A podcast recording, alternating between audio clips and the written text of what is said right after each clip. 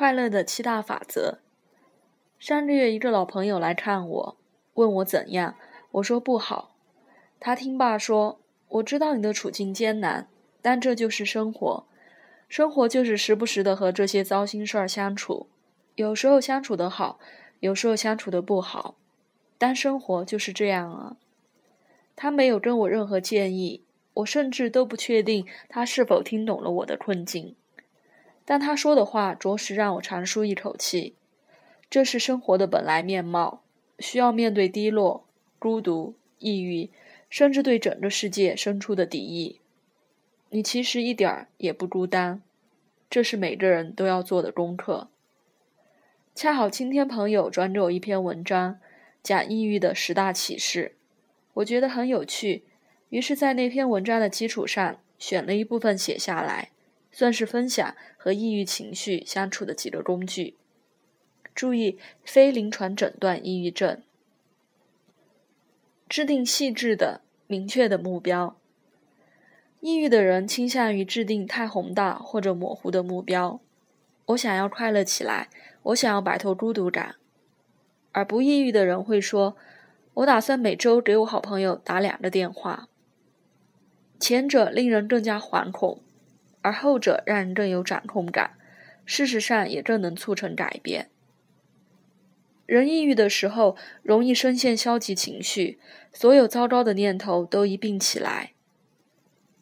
比如我完蛋了，我再也好不起来了，我很糟糕，我怎么怎才能好起来？相信我，无数的人都有这样自我怀疑而且无比绝望的时刻。试试看，给自己一个更具体的目标，比如说去写一篇文章，或是买一个拖把，跟朋友约一个饭局。让哲学家去思考人类终极的问题，我们来认真做好吃喝拉撒。起身去做些事情，或是冥想。人在抑郁状态的时候，很容易在消极的想法里沉迷深陷，就像踩着转轮的小老鼠，欲逃而不能。很多研究证实，在这样的情形下，冥想会很有帮助。冥想当然有帮助，如果你会做冥想的话。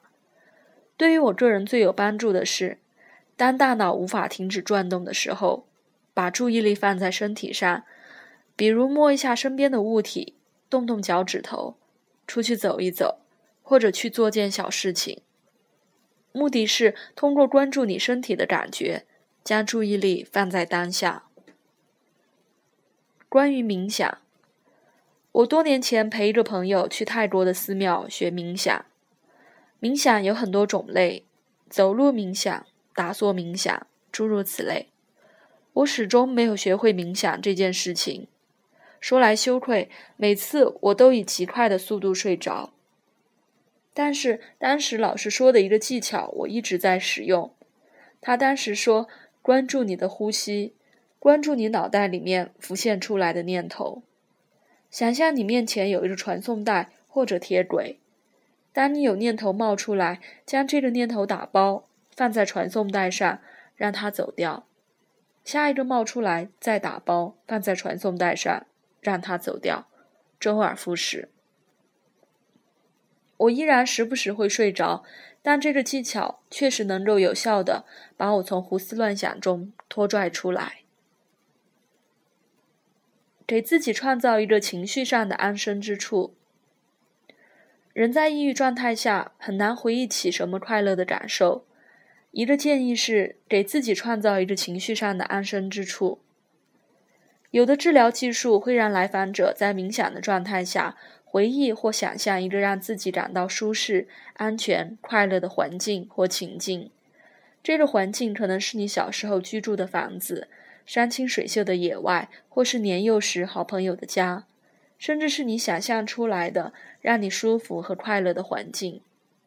但重要的是，你念头里面有这样一个地方，这个地方能够带给你好的感受。当抑郁侵袭的时候，你可以偷偷跑回去休息一下，积攒些能量。去运动。一份长达二十六年的研究表明。运动不只能够在短期内让人心情舒畅，从长远的角度看，它也能预防抑郁症状的发作。最近和北跑北京马拉松的朋友聊天，大家一致的反馈是，长跑是修行，也确实能够舒缓压力，让人感觉更好。抑郁发作的时候，人特别不想动，那就在抑郁发作之前运动起来吧。思维方式，研究表明，一个人如果倾向于对事件产生大的情绪反应，那么他就更容易遭受抑郁症状的困扰。这亦是硬币的正反面，人敏感就容易容易受到情绪的困扰，而不敏感又可能丧失创造力和想象力。所谓人在轻躁狂状态下，特别适合艺术创作，因为那时人思维活跃，想象力丰富。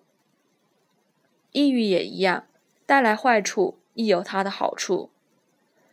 最大化那部分的好，那些好的部分，学着和那些坏的部分握手言和。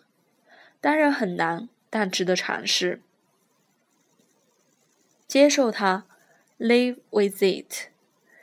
研究表明，处于抑郁状态的人看待事物不比不抑郁的人更精准。也就是说，人不抑郁的时候更容易过度乐观，而抑郁的时候往往对现实的评估更准确。我就说嘛，聪明的人才抑郁。人无知而快乐，聪明就得面对痛苦。当然，当你看到了痛苦的真相，仍然能保持快乐。这是大智慧。大智慧不是生而即得，你也不一定非要有所谓的大智慧。毕竟我们都是人，而不是神。